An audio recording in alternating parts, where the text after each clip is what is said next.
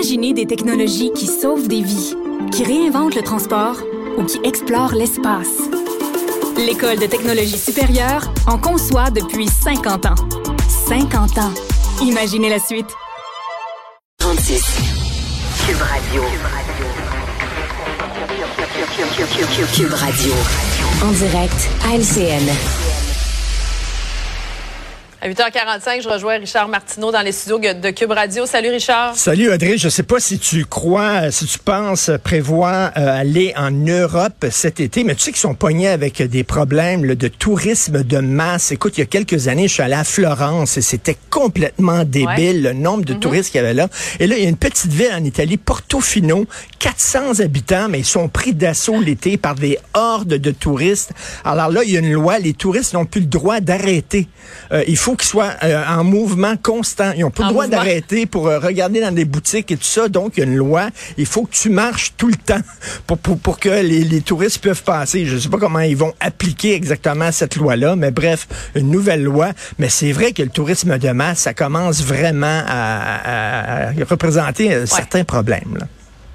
Et Portofino, c'est une petite, euh, Ben oui, petite c'est tout municipalité, petit, là. laquelle, euh, 400 habitants, je pense. Ben ouais. oui, tout petit. Euh, sur une note euh, moins drôle, euh, Richard, le carambolage mortel qui est survenu à l'été 2019, il avait fait quatre morts sur la 440, on s'en souvient, là, tout le monde. Il y a un procès qui est en cours actuellement, le procès, du euh, chauffeur pour euh, négligence criminelle causant la mort et des lésions.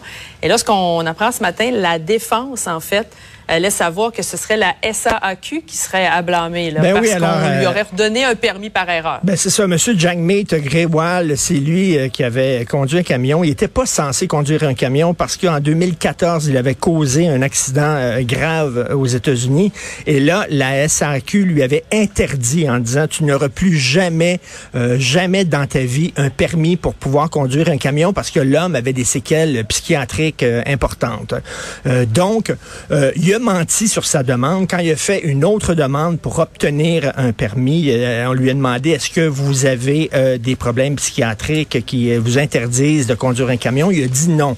Il a menti, il a reçu son permis, il a conduit un camion, est arrivé ce qui est arrivé à l'été euh, 2019, euh, carambolage, quatre décès.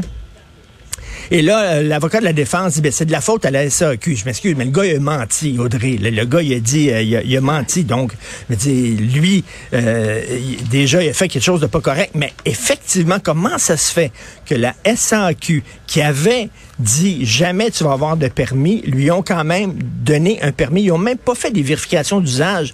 Euh, Rappelle-toi récemment, Audrey, euh, il y a un gars qui avait un, un- un dossier criminel qui était propriétaire d'une garderie subventionnée par l'État. Lorsqu'on lui a donné ses subventions, lorsqu'on a permis d'ouvrir sa garderie, il y a personne qui a fait une vérification de base pour voir, ben, ce gars-là, on va aller voir s'il y a un dossier criminel. Ça prend exactement cinq minutes.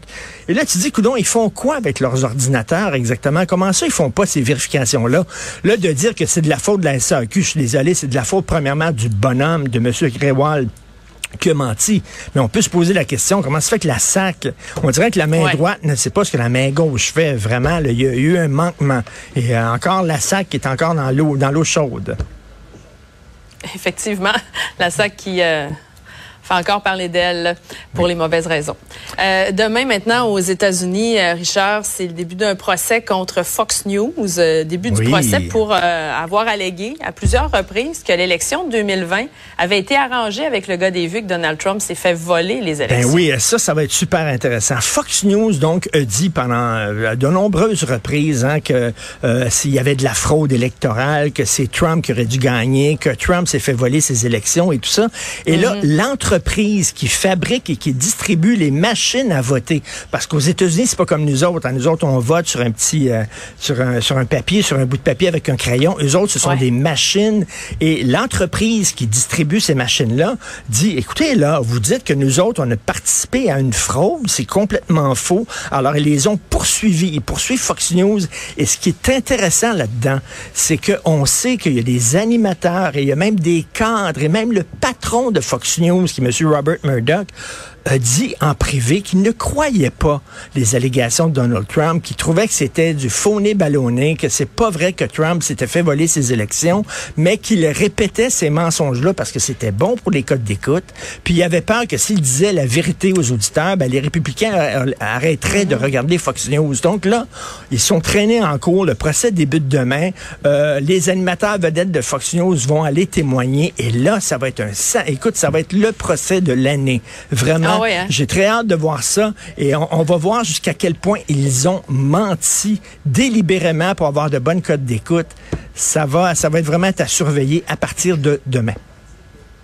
Merci, Richard. Merci. bonne journée. Salut. Bye.